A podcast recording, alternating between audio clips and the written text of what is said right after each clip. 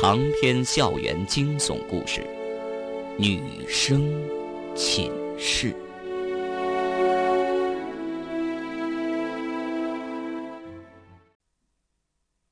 秦月和方圆在萧静的房间里看到了一只黑猫。黑猫站在小房间的桌子上，翘着尾巴，眯着眼睛，诡异的望着方圆。它甚至还喵喵的叫了一声，似乎认出了方圆。竟然是那只黑猫。是四四幺女生寝室的那只黑猫。虽然每只黑猫看上去都差不多，从外形上不能肯定这就是四四幺女生寝室的那只。方圆却能够肯定，他对黑猫的叫声再熟悉不过了。它的叫声很怪，跟其他猫叫不一样，声音里有明显的情绪，比方说欢喜、得意、愤怒。黑猫的这些情绪，他都能听出来。是因为他收养过它一段时间，还是他和黑猫之间心有灵犀呢？这只黑猫怎么到了萧静这儿？方圆把目光从黑猫身上移开，然后才看到在地上翻滚的萧静。萧静的头疼病又发作了，瘦长的身子不断的痉挛，双手抱头，痛得满头大汗。秦月和何建辉急忙走过去，把他从地上扶起来，坐到床上。又发作了，止痛药呢？秦月给萧静倒了一杯开水，萧静疼得说不出话来，勉强用手指了指抽屉。秦月从里面找出一个药瓶，看了一下上面的说明书，倒出三粒白色药丸，塞进了萧静的嘴里。萧静仰着头灌了几口开水，把止痛药吞下，接着大口大口的呼吸。十分钟之后，萧静的脸色好了一些。痉挛的身体也渐渐恢复正常。你们怎么想来看我？萧静自嘲的说：“还好你们来得及时，不然，这次我可真要见阎王了。”萧静拍了拍身上的灰尘，把黑色风衣裹得更紧了，抬头看到何建辉，笑了笑：“这位就是你那位男朋友吧？”听秦月提起过，果然是一表人才。何建辉握了握萧静的手，笑意盎然的说：“是啊，我姓何，名建辉，你叫我小何就可以了。我们俩马上就要结婚了。结婚，好事儿啊！” 萧静突然开始咳嗽，咳得很凶，似乎要吐出些什么才甘心。秦月脸色却有些不自然，顾左右而言他。萧静，我看你一个人住在这儿太危险了，头疼病发作了也没人知道，不如搬到学校宿舍去住吧。萧静却摇了摇头说：“不了不了，我还有几天好活呀，还嫌不够折腾。”他转脸看到方圆，眼里露出笑意。方圆。你看上去气色不错呀。方圆苦笑，就自己这种样子，他还说气色不错，也不知道脑子里哪根筋搭弦搭错了。那只黑猫。方圆总算找到说话的机会。黑猫。萧静笑了，对着黑猫叫了一声：“喵喵，过来。”黑猫仿佛听懂了萧静的话，竟然真的跳到他手上。乖吧，这只猫。萧静脸上颇有得意的颜色。自从他生病之后，一个人住在这间小房间里，一直没有其他人接近他，也怪可怜的。难得这只黑猫不嫌弃他，跑到这里来，一人一猫竟然相处的十分融洽。他什么时候到你这儿来的？方圆还想继续问下去，可是萧静却把话题岔开了。哎，你们来的正好，我正有事找你们。方圆，我准备把我的这些藏书一起送给你。送给我？是啊，怎么不喜欢？嗯，不是，呃，只是，没什么，只是，收好了，这是我房间的钥匙，到时你来这儿搬就行。萧静不由分说，把一把铜制钥匙塞进了方圆的手里。然后他又站起身来，对秦月说：“秦月，你还记得孙长斌吗？”孙长斌，哦，想起来了，是我们在医学院读书的老同学，当时就坐你身边。对，他现在是省人民医院脑外科的主治医师。你送我去他那儿吧。我准备动手术。秦月忧心忡忡。你真的决定了？萧静笑了，笑容灿烂。决定了，赌一赌吧。秦月也不好多说，叫何建辉把车开来，一行人送萧静去了省人民医院。在省人民医院很顺利的找到孙长斌，孙长斌对秦月他们倒是很热情。只是谈到萧静，免不了长吁短叹。原来萧静在医学院的学业出类拔萃，一度是医学院的骄傲。很多医学院老师都说他有医学天赋，专心学习的话一定会有所成就。可惜就在他读研究生的时候，患上了一种怪病，脑中似乎长了什么东西，而那个东西又压迫着脑神经。所以动不动就头疼。问题是，即便是动手术，成功的可能性也就只有三成，所以他也只能强撑着。也正因为此，一度被医学院的学生视为最佳情侣的萧静和秦月，最终劳燕分飞了。据说两人的分手还是萧静提出的，态度坚决。为了让秦月死心，他自动要求到图书馆工作。躲在里面，除了吃饭之外，几乎不出来，更别说是和秦月见面约会了。时间一长，那份情愫自然就渐渐淡了下来。现在萧静的病是越来越重，脑子当中那东西似乎在不断成长，任其发展下去的话，也还是死路一条。逼不得已，他找到孙长斌，让他给自己安排手术。可惜萧静还没有等到孙长斌的手术，身体就支撑不住了。这天晚上还在观察期的萧静病情突然恶化，心跳减弱，呼吸困难，即使用上氧气瓶也没能挽留他多久。等方圆、秦月、何建辉他们三个人急匆匆来到萧静的病房时，他已经说不出话来，只能睁着眼睛看着他们。他似乎有话要对秦月和方圆讲，但讲不出来。一张嘴吸动了半天，也没人能听清他在说什么。他要死了。方圆悠悠的想。这些日子，他身边不断死人，他曾经付出过情感、推心置腹的良师益友，都这样一个一个的死了。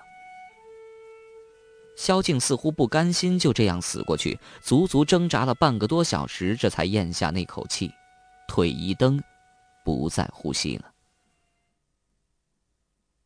孙长斌冷静而伤感地处理掉他的尸体，让护士推到太平间去。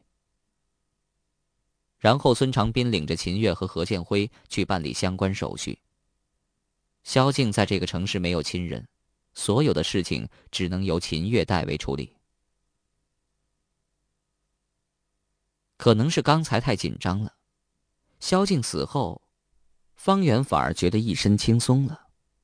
在看着萧静挣扎时，他感到惊心动魄、触目惊心；而现在，他一个人坐在医院长廊里，却昏昏欲睡。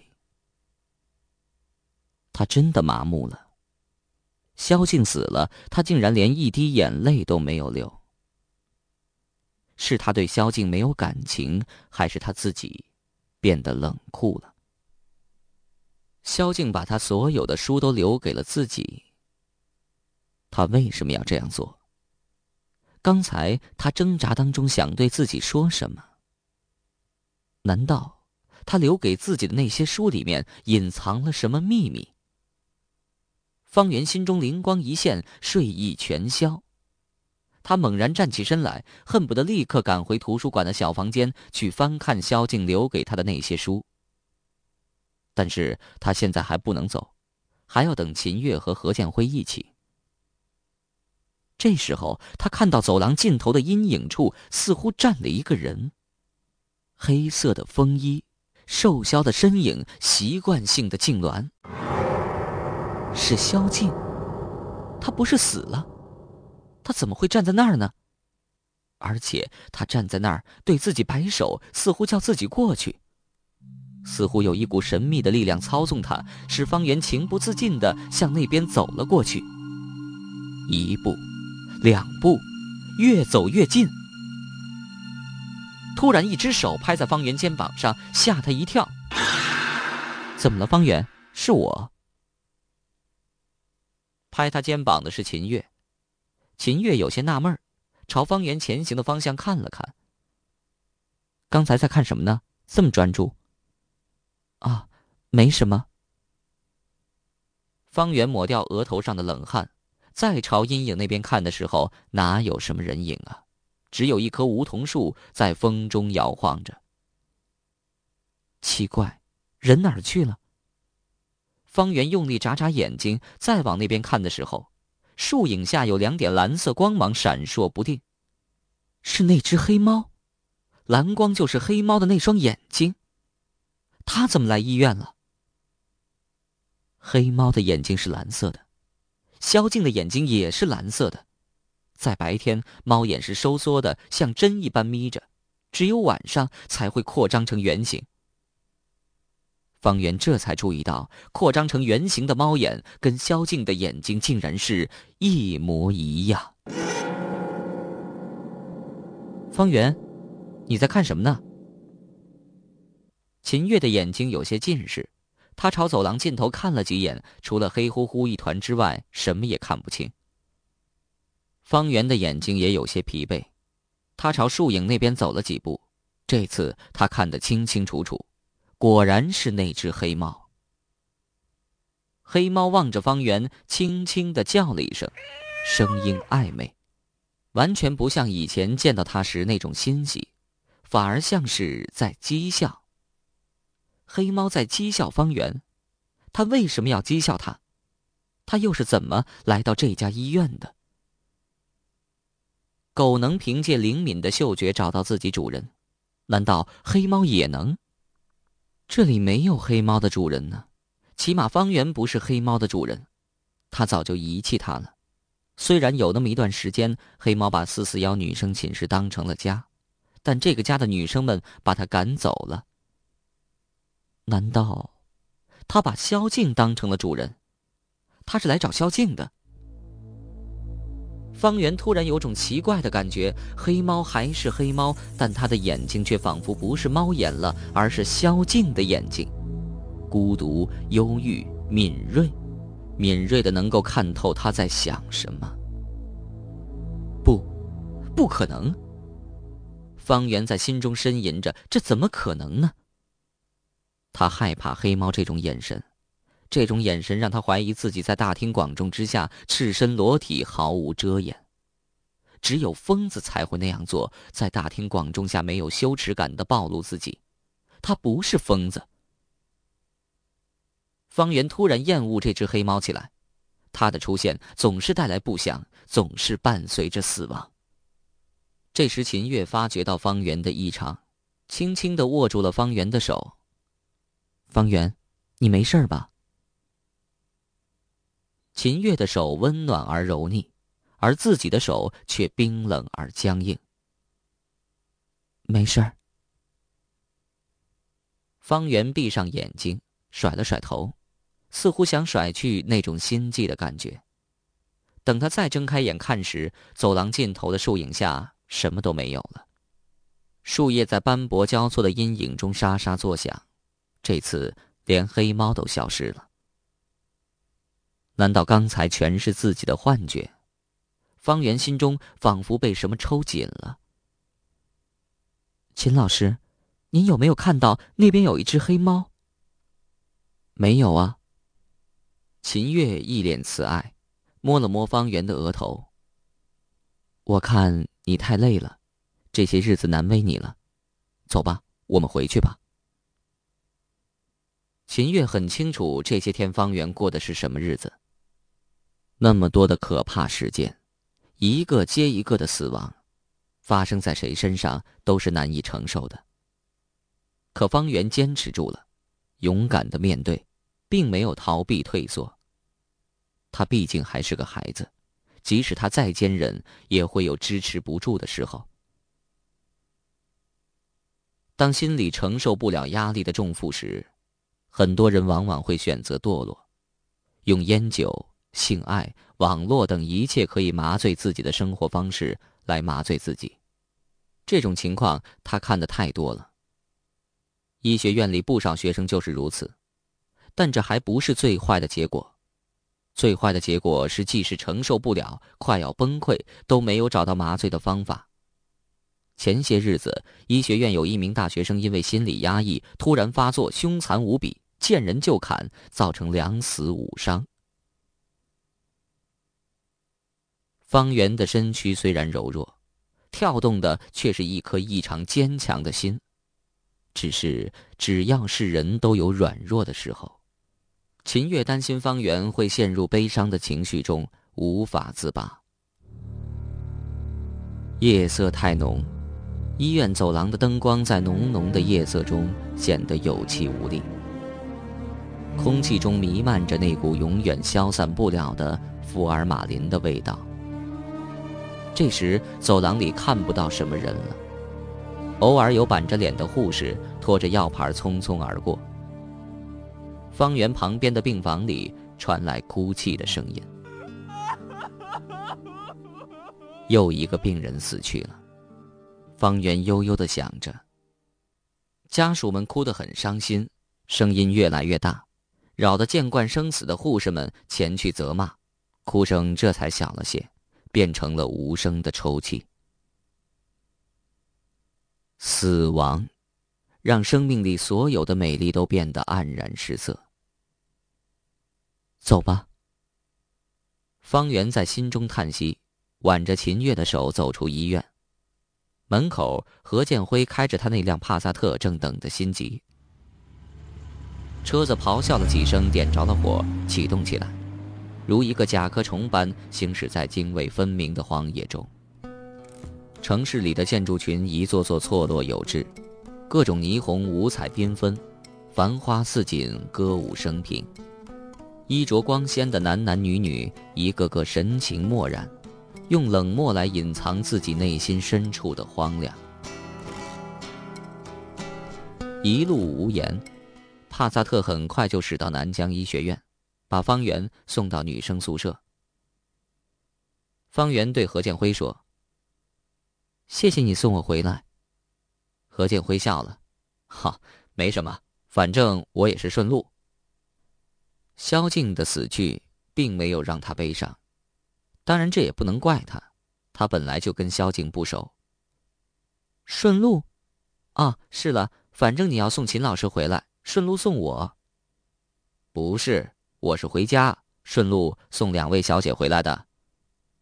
何建辉一本正经的说，看方圆还没明白，又加了一句：“因为我也住这里呀。”方圆吃了一惊：“怎么，你也住在学校里面？”何建辉反问了一句：“我怎么就不可以住在学校里面？近水楼台先得月，这个道理你都不懂啊？”方圆总算明白了，何建辉肯定是为了追求秦月，在医学院里买下了一套教师住宅。秦月白了何建辉一眼，似乎很不满。